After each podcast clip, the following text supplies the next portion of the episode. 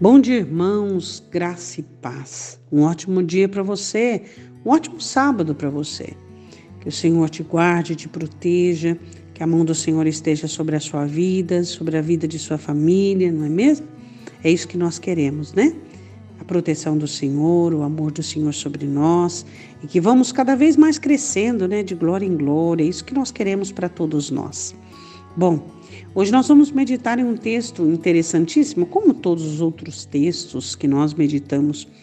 Nós vamos falar hoje sobre um esquema das trevas, né? Satanás tem os seus esquemas, sua dinâmica, suas estratégias, sua maneira de agir. E Jesus nos revela uma maneira de agir de Satanás. Você sabia que às vezes demora muito para Satanás colocar uma dinâmica dentro de você, um pensamento rudimentar, uma característica no teu temperamento, na tua personalidade. Demora muito tempo. É, muitos meios sendo usados, né? Nós sabemos disso, que é necessário várias situações, como por exemplo na sua infância, algumas coisas que aconteceram, que ali ele guarda na sua vida de adolescente, então ele vai criando e formando, construindo, desenvolvendo, até que forma dentro de você uma característica do seu temperamento, uma inclinação sua. E quando você percebe, isso não tem nada a ver com Deus nem com a palavra de Deus, né? Então você percebe que você tem que eliminar isso aí. Olha o que a Bíblia diz em Lucas, capítulo 11, versículo 21. Quando o valente guarda armado a sua casa, em segurança está tudo quanto tem. Quantas informações! Primeiro, Jesus coloca Satanás como valente. Claro que Jesus é um valente muito maior que ele, e você tem experiência disso. Mas por que Jesus coloca Satanás como o valente? Por quê? Porque realmente ele tem coragem para entrar em situações e fazer coisas. Você pode ver, esses dias mesmo meditamos naquilo que ele faz, ele rouba a palavra que cai à beira do caminho. Lembra que nós meditamos é, da palavra, palavra do semeador? Então, então por que, que ele é valente? Porque quando, vamos falar no texto, quando ele tem uma coisa em você, ele guarda com todas as chaves. Ele guarda e tem que estar seguro aquilo. De que maneira vai ficar seguro? Por exemplo, vamos dar um exemplo, vai. Sua tendência é, em falar mal dos outros, a sua tendência em irar-se, sua tendência em ficar amargurado, sua tendência em ser soberbo, qualquer coisinha ensoberbece, sua tendência em ficar irritado. Vamos colocar todas essas coisas, tá? E algumas outras a mais que você aí venha descrever. Como que ele faz para isso ficar em segurança? Fazendo você acreditar que você é assim. Fazendo você acreditar que Deus aceita isso em você.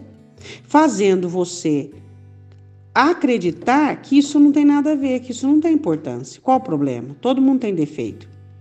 Só que você se esquece que a palavra de Deus condena tudo isso.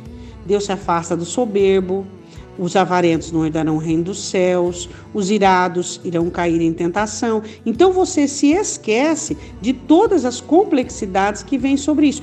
Qual é a segurança do diabo? Fazendo você não se examinar, como o texto da ceia diz, fazendo você não buscar a compreensão e você aceitar.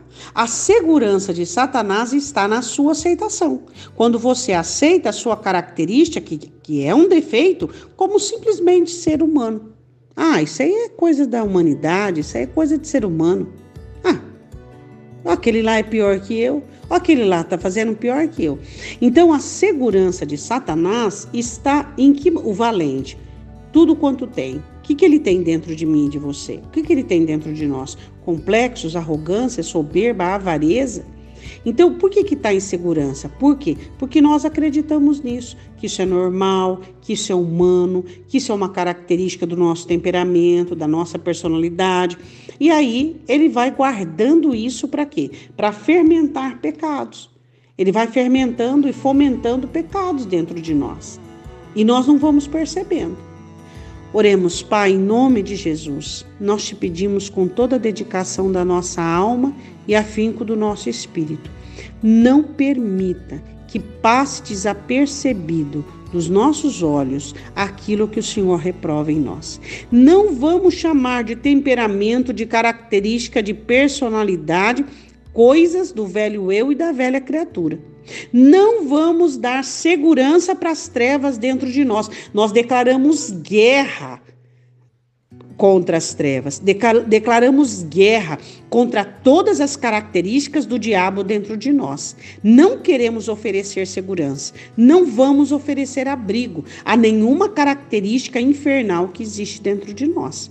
Não vamos, Senhor. Nós queremos denunciar, nós queremos colocar para fora, nós queremos que o teu Espírito revela, derrama luz nas nossas trevas, porque nós queremos confessar o nosso pecado e abandoná-lo, em nome de Jesus. Amém? Você pode dizer amém também? Deus te abençoe, deixa o Espírito Santo te mostrar o que você pensa que é característica que o Senhor quer mudar em você. Ótimo dia, Deus te abençoe.